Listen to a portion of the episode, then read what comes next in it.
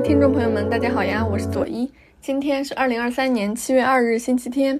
您正在收听的是《黑 book 读黑书的第二十期。这一期呢，我读到了这个夏天的巨大惊喜，也就是来自陈春成的第一部短篇小说集《夜晚的潜水艇》。这本书我真的好喜欢，好喜欢，就感觉刚好，嗯，今年这个半年已经过去了，我正好就在这个节点读到了这样一本。我好喜欢的书，真的好开心。然后这本书一共有九个短篇，嗯，怎么说呢？每一篇都是惊喜。它有很高超的中文写作水平，就是语句的美感自不必说了。然后呢，它又承袭了虚构的中国文学的优点，比如说《红楼梦》式的、《聊斋志异》式的这些色彩都在里面。其次呢，它的故事又非常有这种全球的视野。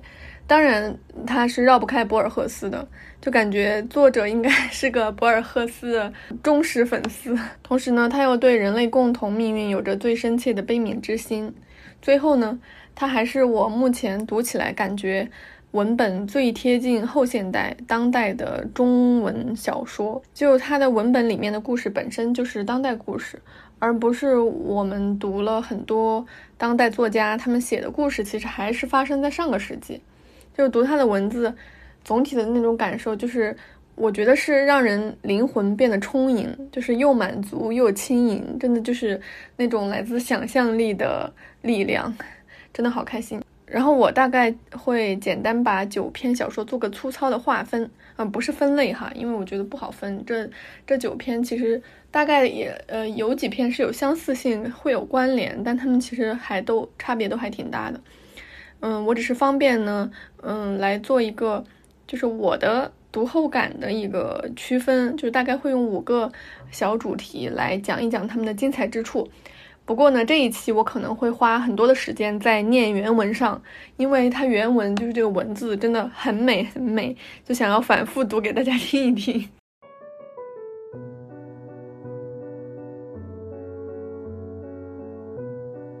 一以时间为谜底的想象迷宫，在这一部分我主要讨论两篇小说。第一篇就是嗯开头的第一篇，也就是跟书同名的《夜晚的潜水艇》。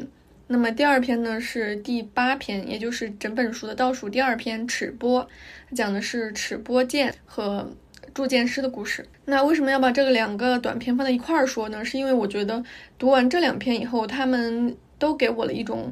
非常大的吸引力在于，呃，作者对时间的巧妙的处理。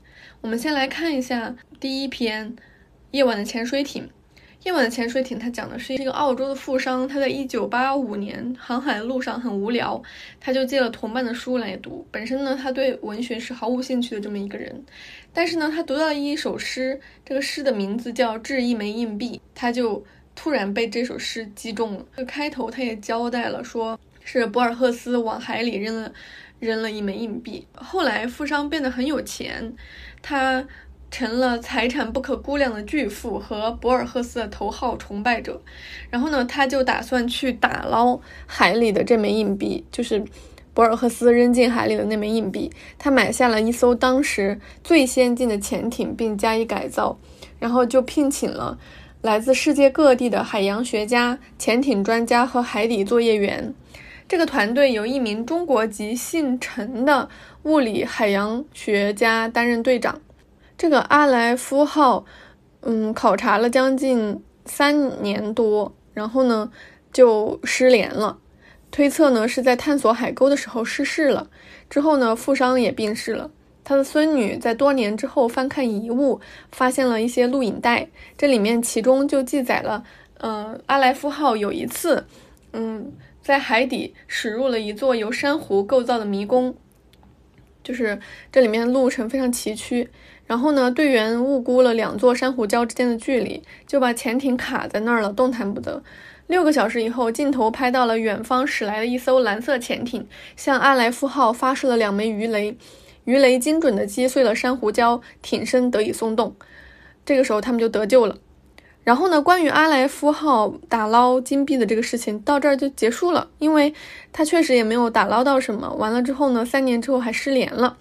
这个时候就开始插播了一段，原文是这样写的：我国知名印象派画家、象征主义诗人陈透纳去世后公开的手稿中，有一篇他追忆早年生活的散文。也许能为这一神秘事件提供另一种解释。然后他接下来就是以这个印象派画家、象征主义诗人陈透纳的视角开始讲，讲了一个什么样的故事呢？好像跟潜潜水艇也没有什么关系，就是讲陈透纳他自己，他小时候得妄想症的故事，他各种想，根本就没有办法专心学习。后来他这样的症状就越来越明显，就带他去看医生，就给他确诊了妄想症。后来在初三那年，他发明了让他最着迷也是最危险的一个游戏，他造了一艘潜水艇。哎，这里面交代了他的爷爷是一个海洋学家，在他七岁那年，爷爷不顾家人的反对，以六十岁高龄受邀参加了一次海洋考察。然后就再也没有回来。前面有说那艘阿莱夫号的船长就姓陈，对吧？就是感觉好像他就是他的爷爷，但这个时候我们也不知道。然后呢，这个时候陈透纳就是这个诗人他自己，他用想象力造了一艘潜水艇，艇身是蓝色。哎，这个蓝色潜水艇是不是也有印象？就是在那个珊瑚礁里面解救了阿莱夫号的那个潜水艇也是蓝色。就他一到晚上呢，他就会开着这个潜水艇在海底遨游。我的设想是这样的：白天时，这层楼就是这层楼，坐落于群山环抱的小县城里；夜晚，只要我按下书桌上的按钮，整层楼的内部空间就转移到一艘潜水艇里面去，在海中行驶。我爸妈在隔壁睡着，一无所知。窗外暗摸摸的，他们也不知是夜色还是海水。我的房间就是驾驶室，我是船长。队员还有一只妙蛙种子和一只皮卡丘。接下来就记录了夜晚的潜水艇的所见所闻，其中有一段是讲到他们潜进了地下的珊瑚宫殿，然后呢解救了一个被卡在那里的一艘潜水艇，这个就跟前面的阿莱夫号就对上了。这个故事的奇妙之处就在于，它揭示出我们可能活在其他人的梦中，而我们的梦又可能是其他人的现实，这样一个逻辑，是庄周梦蝶式的想象。这也让我想到博尔赫斯有一篇短篇小说叫《环形废墟》，它里面讲的也是主角进入梦中，在梦中唤醒了一个少年，把他带入现实，让他传授他的心法。后来这个废墟就着火了。主角一直担心自己会被烧死，后来他又坦然接受命运。正在这个时候，他发现他完全没有办法被烧死，因为他自己也活在幻梦之中。环形废墟里面有一句词非常经典，相信大家也并不陌生。他是这样说的：“在那做梦人的梦中，被梦见的人醒了。”也就在这一年，他准备在幻想当中用夜晚的潜水艇潜入马里亚纳海沟之前，他的爸妈找他谈了一次话。然后就是希望他好好学习等等，表现出非常哀痛的样子。所以在爸妈的刺激之下，他决定做想象力的管理，收起他的那些幻想。然后他发现他可以像那个在中药的柜子里藏药一样，他把他的想象力也藏在那些抽屉里。渐渐的，他就发现他可以去学习了，他有一种改邪归正这种感觉了。然后他就开始去高考，还考上了一个不错的大学。从此以后，过上了普通人的一生，结婚生子，在一个广告公司里工作。再后来，他就开始画画、写诗。传记的后半部分是这么写的。五十岁后，我停止了作画，也不再写诗。很多人说我江郎才尽，其实不是的。我的才华早在十六岁那年就离我而去，飞出天外了。我中年开始作画，不过是想描绘记忆中那些画面，写点诗也是为此。我只是如实临摹，并非世人所说的什么主义。直到有一天，我把以前的梦境都画完了，就不再画了。这是很自然的事。我一度拥有才华，但这才华太过强盛，我没办法用它来成就现实中任何一种事业。一旦拥有它，现实就微不足道了，没有比那些幻想更盛大的欢乐了。我的火焰在十六岁那年就熄灭了，我余生成就的所谓事业。不过是火焰熄灭后升起的几缕青烟罢了。中间插入的诗人陈透纳的回忆录在这边就结束了。那我们来看看整个这个小说的结尾是怎么写的。公元二一六六年，一个夏天的傍晚，有个孩子在沙滩上玩耍，海岸上冲来一小片金属疙瘩，锈蚀的厉害。小孩捡起来看了看，一扬手，又扔回海里去了。读到这里，汗毛一下子就竖了起来，好像作者有在非常直白的告诉我们，那个澳洲富商他花那么大的价钱，那么多的时间。聘用那样一支强大的团队，用阿莱夫号在海底捞那枚硬币，到底代表着什么？这枚硬币是被小孩所不顾惜的，他捡起来就直接扔进了海里。而陈透纳是小孩的时候，他在做什么呢？他在承载着他本身无法承载的巨大的幻想带来的快乐。那正好就是我们成年以后再也无法拥有的，是我们成年以后想要用尽此生的力气去打捞而不得的。另一个短片《尺波》，它也是两个故事互为嵌套的关系。它最表层的故事就是主角我是一个作家，写了一个短篇小说叫《熬夜》，发表在了一个叫做《尺波》的杂志上。然后接下来这两个故事，一个就是这个杂志编辑他梦到的一个故事，另一个故事就是主人公我的祖父给我讲的一个故事。首先，我们从简单的开始，就是主人公我。的祖父叫陈娇，然后陈娇以前是参加过打仗的，然后他在战争中有一次晚上打完之后呢，他就到处跑，就很累很冷，他突然遇到有一个人在旷野里烧火。他也很冷，他就去烤火，然后发现那个人呢身上有一条有一条很长的疤，从肩头一直到手臂上，很长的一条疤。完了之后，他就在那烤火，他也不说话。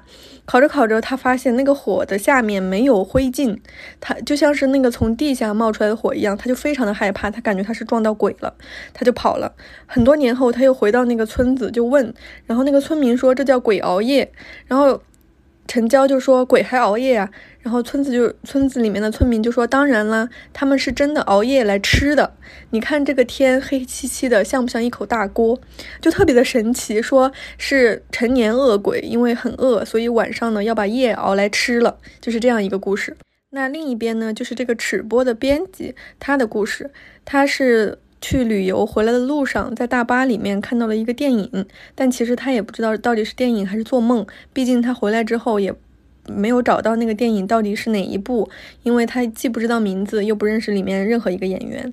然后这个电影里面讲的是个什么故事呢？讲的就是尺波剑是怎么铸成的。尺就是尺子的尺，波就是波浪的波。是一个国王，他做梦梦见了一把。剑，于是国王就想得到这把剑，就召唤了国内最知名的铸剑师威逼利诱，让他来铸剑。然后呢，这个铸剑师他被赐予了一块陨铁，所以材料就没有问题。可是呢，得淬火，所以需要一种呃汁液。这个汁液是怎么炼成的呢？这就需要把夜晚熬制成一种汤汁来进行淬火。于是他就向火焰之神祈求，然后呢，火焰之神就让他做了一个梦。他在梦里遇见了一个老者，这个老者跟他长得很像，像是他的父亲，但是比他父亲更老。然后他的父亲呢，身上有特别大一条疤痕，是从肩一直破到这个手臂上。然后他的父亲就从坛子里捞出了炼了很久的这个汁液，让他喝下去。于是他就喝了，然后他就醒了。他醒了之后呢，他突然就感觉受到了启发，于是他用匕首把他自己从肩膀一直划到手臂上，划出了特别大的伤口。然后呢，这个玄汁就是这个汁液就从他的手臂里流出来了，于是这个剑就成功的淬火炼成了。从这个剑炼成以后，这个铸剑师就每天都在醉生梦死之中，就是他在梦中进行一个漫长的熬夜，是这样解释的。其实他在梦中遇到的那个老者不是他的父亲，而是他自己。是九千个日夜之后的自己，他自己给了自己以神谕和暗示，他事先得到了这个结果，也就是他获得了玄浆，就是自己让自己把玄浆吞下去，回来之后呢，再划破手臂让它流出来。可是练完剑之后的九九千个日夜，他必须要做，他必须要为提前已经知道的结果而付出这个原因因，所以他接下来的日子每一天都要去熬夜，在这个梦里熬。那至于作者我的祖父陈娇，他路过的那团火和那个不说话的人，以及身上有巨大伤口的人，这个就能对上了。其实是一个人路过了另一个人的梦境。然后这一篇里面点题的一句就是：大地的另一面是梦中的世界，我们则在那个世界的梦中。其实跟第一篇夜晚的潜水艇有异曲同工之妙，也是一个庄周梦蝶的回环故事。这两篇的要素其实是很多的，我估计也是今天我花时间最长的两篇，因为第一篇它上来就讲博尔赫斯，然后还讲到了这种海底两万里的感觉，然后还讲到了澳洲富商，它其实是嗯异国元素都很多。第二篇呢，这里面又讲到了这种中国古代铸剑的故事以及鬼怪的故事，有点像《聊斋》哈。但是这两篇有一个核心的内核就是。我所梦到的世界是不是他人的现实？而我此刻的现实是不是又在他人的梦中？这样一个时间的回环，嗯，庄周梦蝶式的叙事，是我觉得作者想象力铸造的最具有吸引力的两篇。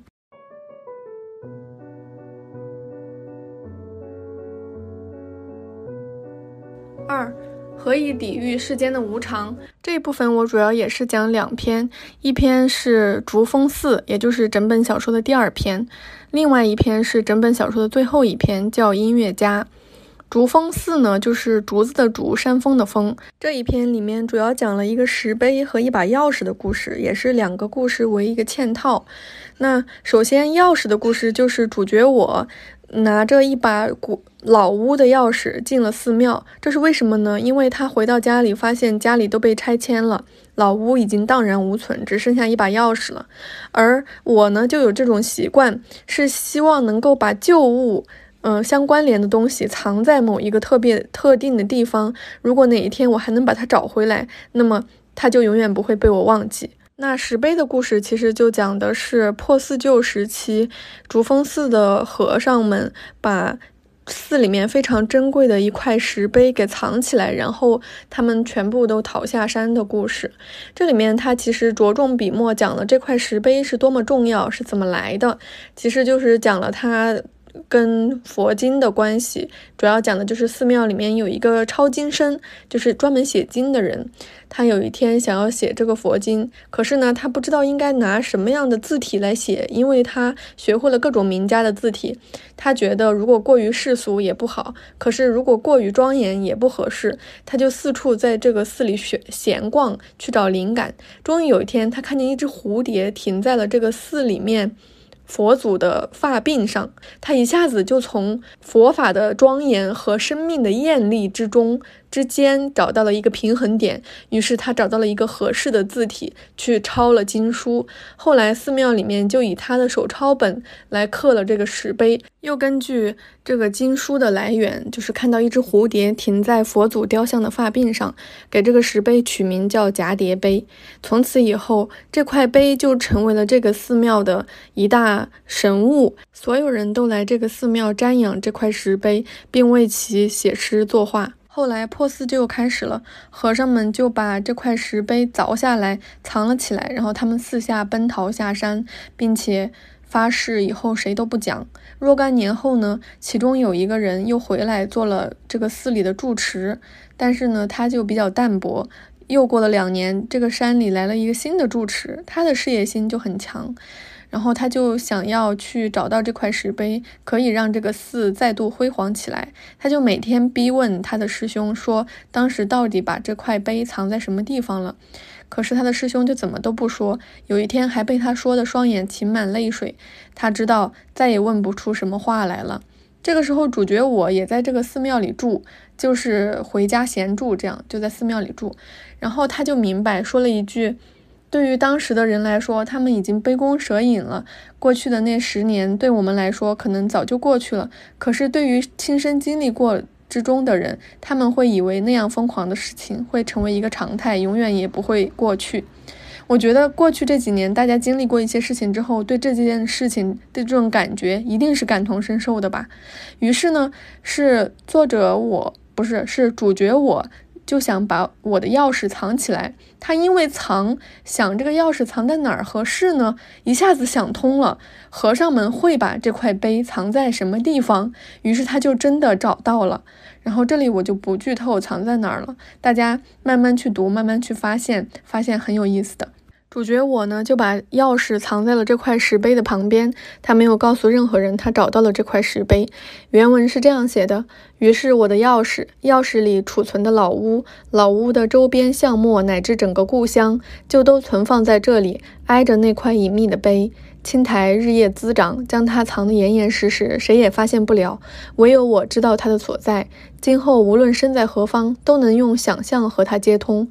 也许多年后，我会一时兴起，重来此地将它取出；也许永远不会。只要我不去动它，它就会千秋万载地藏在这边，直到天地崩塌，谁也找不到它。这是确定无疑的事情。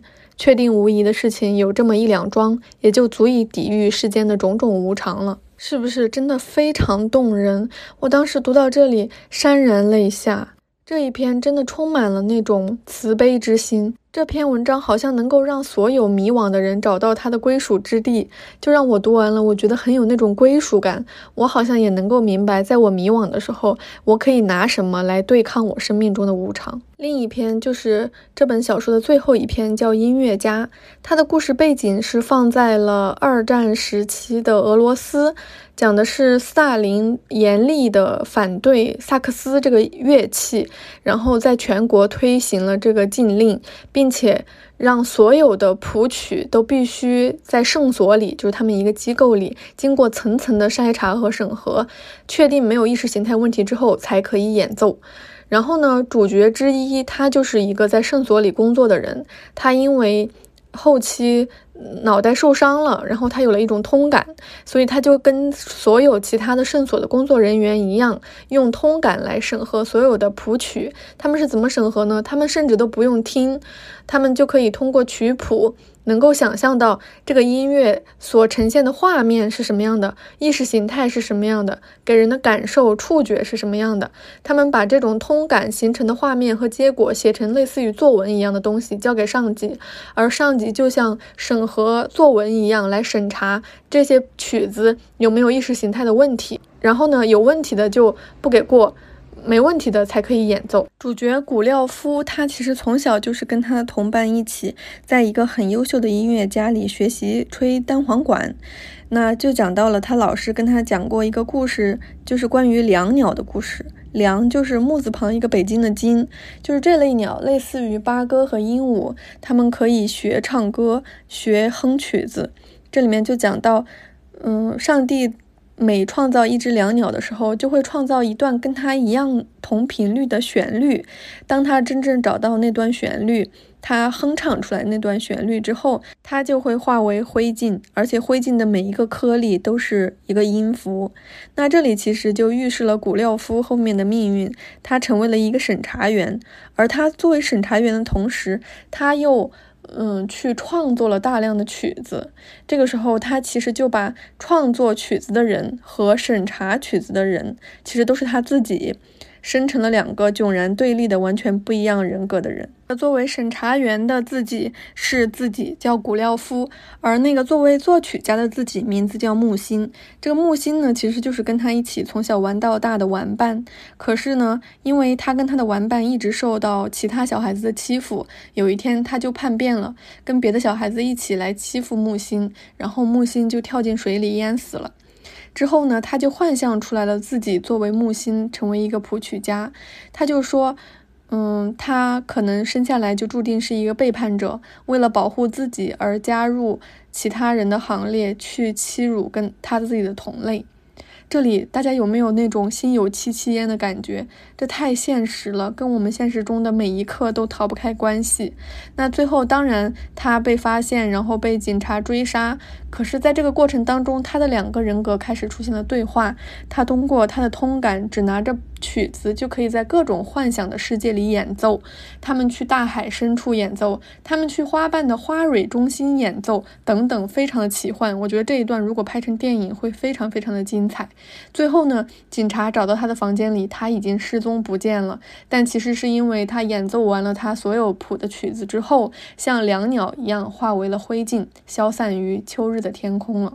这两个故事是我觉得整个小说里面最动人、最具有人文关怀的两篇，因为它非常生动地描绘了，甚至是隐喻了我们现在时时刻刻所受到的困境，而又非常生动地描绘了人类在遇到这些困境当中会有哪些正常的本能的反应，甚至还给出了一些。去解决这些困境的途径，让我觉得他具有非常强的悲悯之心，读起来慈悲温暖，又有那种很深的、很深的惆怅。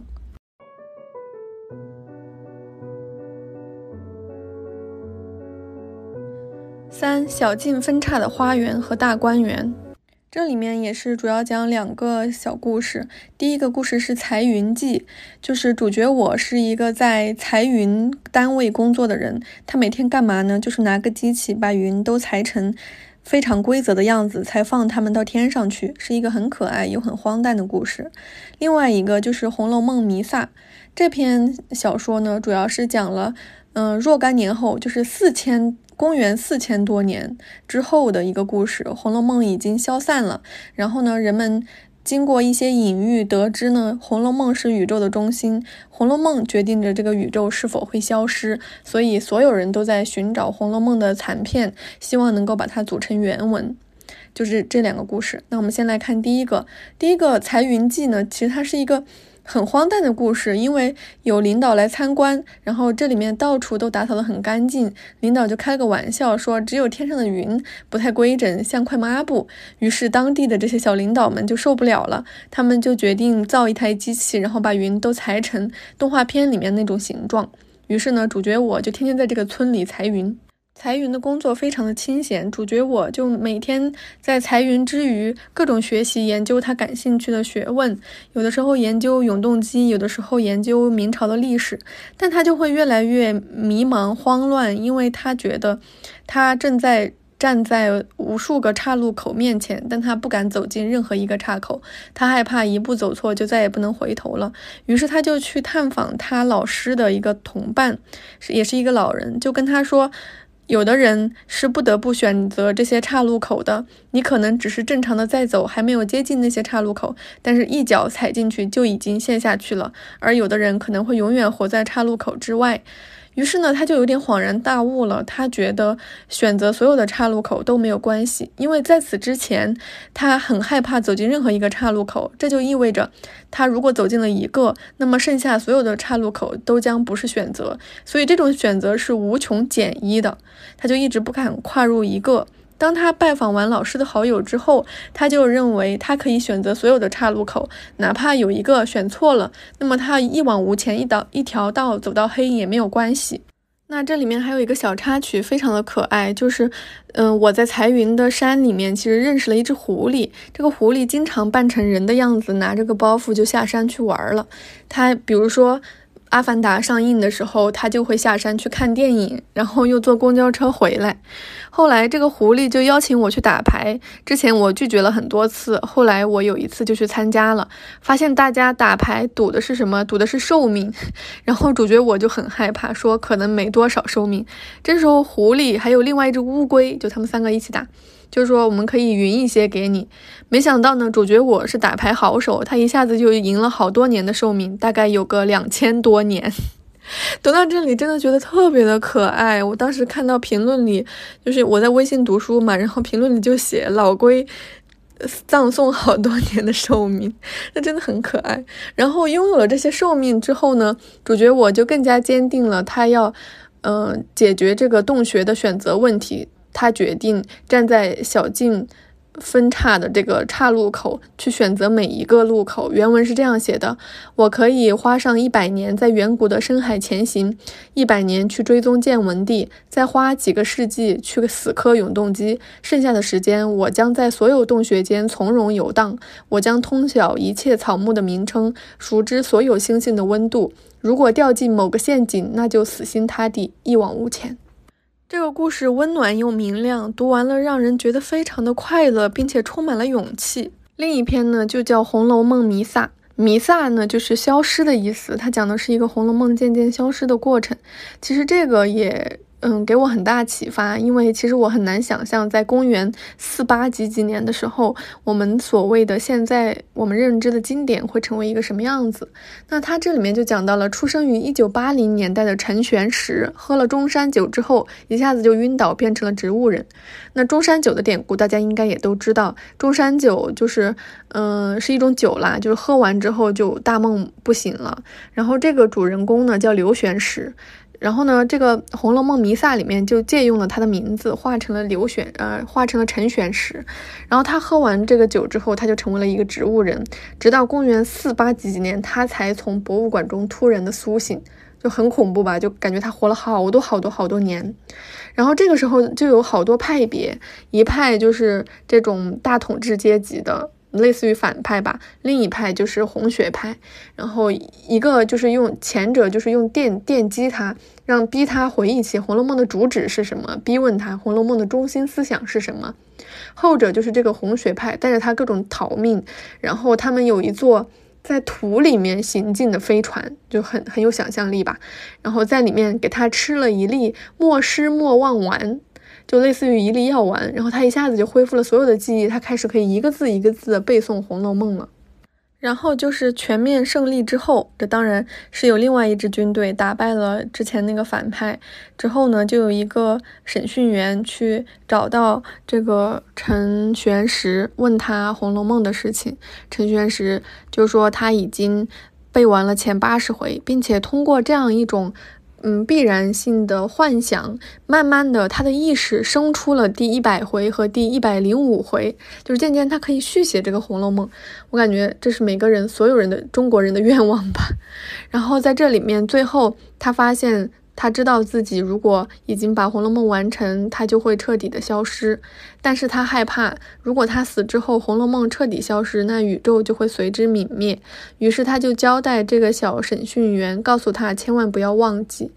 然后呢，原文就是这样写的：我担心的是，因我的死亡，《红楼梦》会彻底消失，宇宙也随之瓦解。你的到来像是冥冥中的安排。我知道你的记录里已经包含了某些《红楼梦》的语句。希望你好好保存，即便它也遗失了。只要你还记得《红楼梦》这个词语，宇宙就不会毁灭，因为标题也是小说的一部分。读到这里，我就觉得天呐！标题也是小说的一部分，是多么的精彩！我们现代中国人，我相信有一大半只知道《红楼梦》标题的人，也已经算是读过《红楼梦》了吧？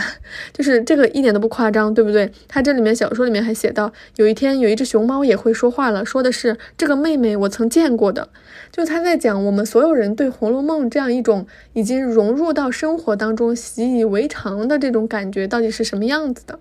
之所以把这两篇放在一起，而且取名字叫《小径分岔的花园》和《大观园》，完全是因为博尔赫斯和《红楼梦》的关系。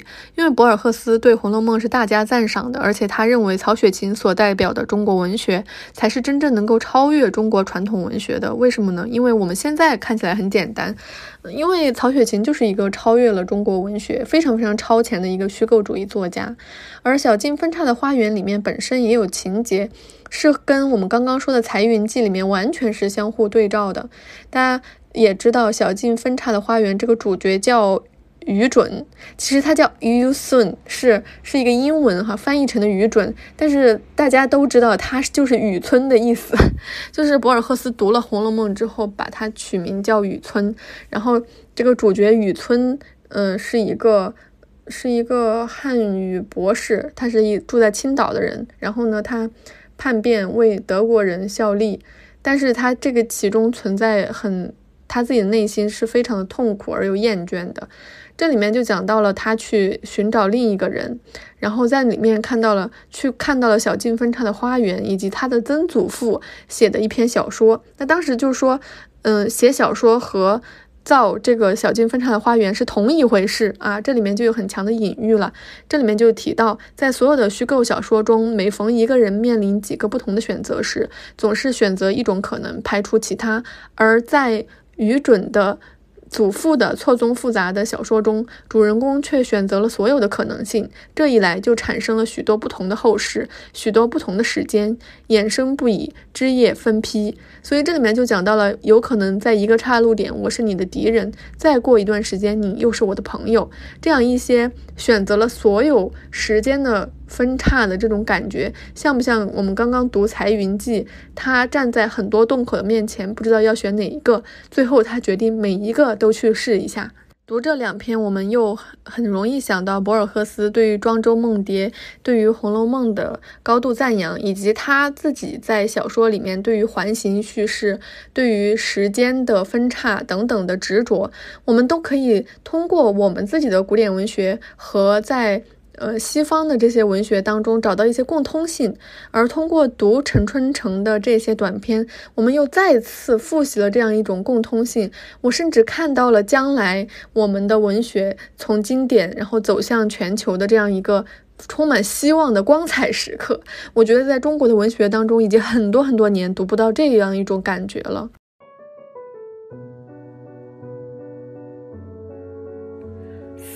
关于人生的隐喻都在那奇幻之中，这里面其实是两个奇幻小故事，非常具有《聊斋》的那种色彩。我想讲的两篇，一篇叫《传彩笔》，一篇叫《酿酒师》。那《传彩笔》其实就是讲了一个有点类似于神笔马良的故事，就是一个人他就是闲来写写，然后有一天在梦里梦见了一个老人，给了他一支彩笔，从此以后他就一下子文思如泉涌，他什么都会写了，就变得非常的厉害。但是呢，他写的东西无法示人，就是别人看不到。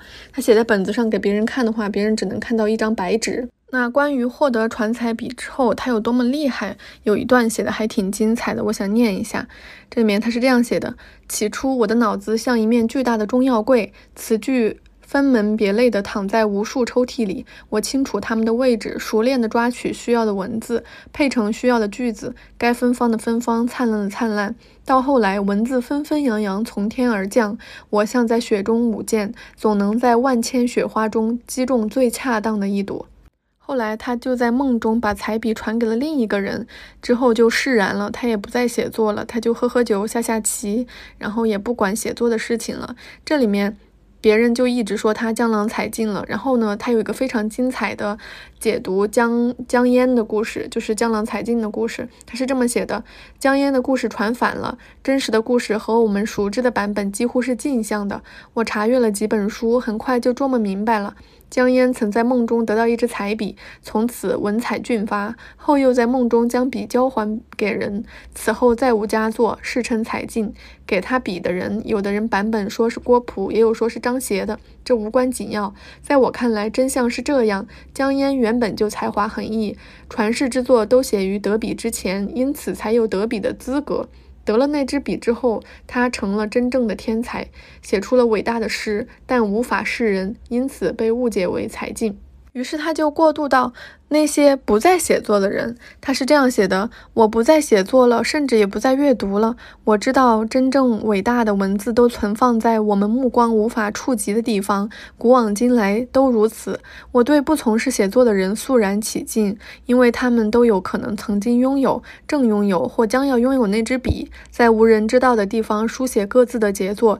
因此，那支笔无处不在，它正在某个人的梦里发光，从一个人的梦里传到另一个人的梦里。人会死，文明也可能覆灭，唯独他是永生的。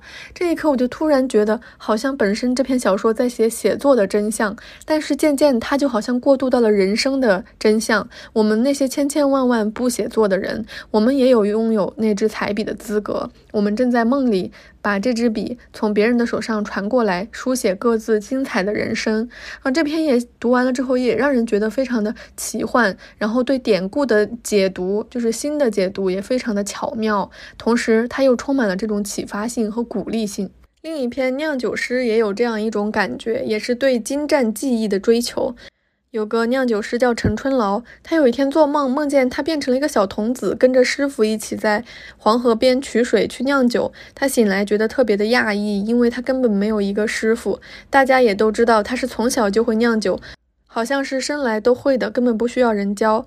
然后就讲了他酿了五种酒的过程。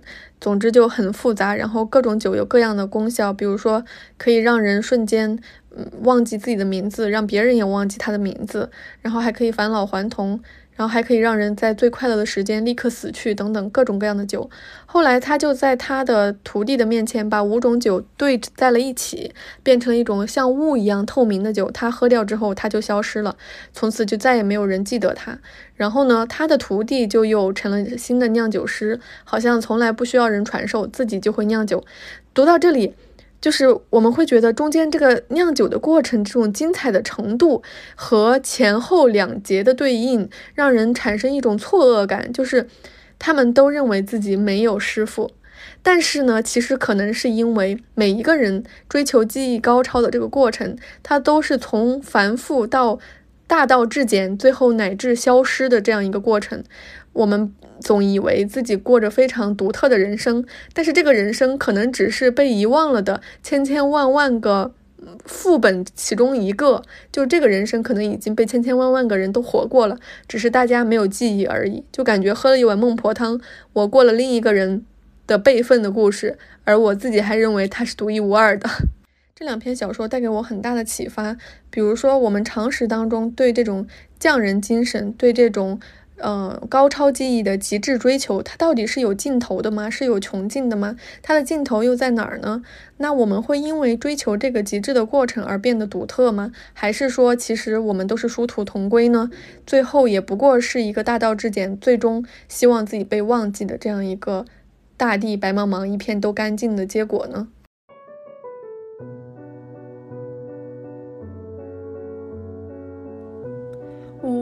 记忆所引起的情绪潜藏，之前已经讲了八篇了，这接下来只剩下一篇，也就是最后一个部分。我把它单独拎出来，是因为这一篇是所有这九篇里面最接近现实的一部分，就是它可能没有那样多的幻想的部分。这一篇叫李英的湖，李李英是一个人的名字，李是木子李，英是绿草如茵的茵，就是草字头一个因为的因，是一个女孩子。她讲的就是主人公我经常带着李英这个女孩子，那个时候我们还不是情侣，然后带他去一个公园里玩，然后这个公园里有类似于一个暗道，就是只有他们发现的地方。这里面你长了一棵漆树，漆树长在一个树池里，这个树池就是其实就是个花坛嘛。就是树下面，就是种树的那一块围围挡起来那个花坛，然后李英呢就对着这个树池就发呆，他莫名的觉得很心揪，揪就是那个周揪的揪，就说形容那种无端的愁绪，类似于思乡怀人、怅然若失之类的。然后他就开始哭了，觉得很神奇，不知道他到底是为什么见到这个树池有这样的感慨。后来呢，他们在一起了，有一次。李英就搬家了，然后翻出一个照片，就是他小时候三四岁，他爸爸妈妈带他去野炊，然后去到了一个湖边，后面有绿地，有桥。他记忆中那是他童年当中最快乐的一天，因为后来他爸妈就离婚了。主角我呢就想带着李英去找当年他爸妈带他去玩的那个地方，他们找了各种湖和草地都没有找到。然后呢有一次。主角我去同学的单位玩，然后遇到了一位鸟叔，就他经常喜欢在外面拍鸟什么的，就在他那儿发现了一张照片，就跟那个后面的草地特别像，就问他是在哪儿拍的，他说是在很久以前拍的，那个时候有一个人造的小水池，那里养了一对鸳鸯，后来呢修停车场就把那个水池给填了，所以现在他其实是在停车场的底下。当时他就带着李英去看了，李英觉得一定是这里。然后他们让鸟叔带了更多当年拍的照片，拿来一看，果不其然，真的是。后来他们突然发现，为什么李英会对着公园的漆树的树池产生那样一种怅然若失的感觉？是他们发现，当年他们在那个小水池旁边拍照，那个桥的桥栏杆有一种类似的质地，是这样写的。开始没懂，随后也愣住了。水面碧绿，两只鸳鸯款款游向桥洞，身后分开八字形的波纹。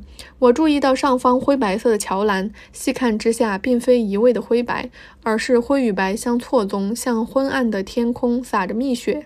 其中还散布着一些细小的绿莹莹的光点，如同翡翠制的群星。是人的记忆常把不相干的事物无端地牵扯到一起，甚至当记忆的真伪都无从考证时，记忆所引起的情绪还潜藏在某些细节中。那是八九十年代独有的粗糙与晶莹，对同一材质的相同感受，接通了两个遥远的时刻：他童年中最明亮的一个黄昏，和多年后公园里一个阴沉沉的下午。后来，嗯，主角我和李英就分手了，其实没有在一起。然后后来又从别人的口中得知李英去世了。作者就写道：“我不时还会梦到那片连绵的屋顶，有时也望见那个湖。它曾是虚假的事实，后来是神秘的回忆，最后是伤感的慰藉，如今也成了我的回忆。它在梦中是不可抵达的背景，是天边一线橘红色的闪光。”这个故事就是非常的钝痛，有那种很强的钝痛感，其实就是。有一种像文中写的那种近乎抽象的哀伤，其实我们也不懂。最开始产生那种很怅然的感觉，也是因为树池旁边的那种叫什么那种石头。晶莹的石头的材质，跟李英他认为他童年当中最幸福的记忆某一种非常不相干的那个小的细节相关联了而已。那这段记忆也变成了主角我跟他一起去寻找这个过程中，也变成了主角我的记忆。最后我们共同承担了这一份近乎抽象的哀伤，久久都散不去。我读完之后，我也觉得内心的钝痛久久都散不去，而我自己也有那种感觉，不知道大家有没有过类似的感受？就比如我对雨中的桂花香味一直有那种很深刻的印象，因为我当年上高一的第一天，就是初入高中的时候，我们的宿舍楼前都是桂花树。下雨那天刚好在下雨，就上学的第一天，雨中那种桂花香气袭来的时候，我每次心中都会有同样的情绪，就是那种上学第一天隐隐的那种期待、快意，同时呢又有非常紧张、害怕，就那种胆怯感，非常复杂的混杂。在一起，在又又有一种雨下雨来，带着那种浅淡的不知道哪儿来的哀伤。就是这种气息，至今都一直是我的一个非常直接有效的情绪按钮。只要这种味道一来，我的这个情绪就上来了。如果前八篇小说都是天马行空的幻觉，那么最后一篇就讲的是非常细致的人的情绪和记忆的关联性了。这一篇小说可以看到作者在另一个层面上非常强的写作的功底。就你不是觉得我只会写幻想吗？那么我其实也会写现实，什么宇宙各种细节，嗯，什么蝴。蝴蝶效应，你在这边梦见我在现实，而我的梦境改变你的现实，这些都是胡扯。真正回到现实当中，人类就是会被记忆支配的动物，而且人类还会在潜意识里制造记忆，并且这记忆里还潜伏着我们无穷的情绪，是不是非常精彩？好了，我今天就聊这么多了。感觉因为每一篇都很精彩，所以我就想每一篇都说一下，所以就说的特别长。当然，还是希望大家多多去读原文，真的很精彩。读不了吃亏，读不了上当。然后呢，下一期我想读一读韩国女作家金爱烂的短篇小说集《你的夏天还好吗》。从标题上来看，也跟这个季节很契合哈。最近天气特别热，温度好高好热，大家谨防中暑，注意身体。我们下一期不见不散。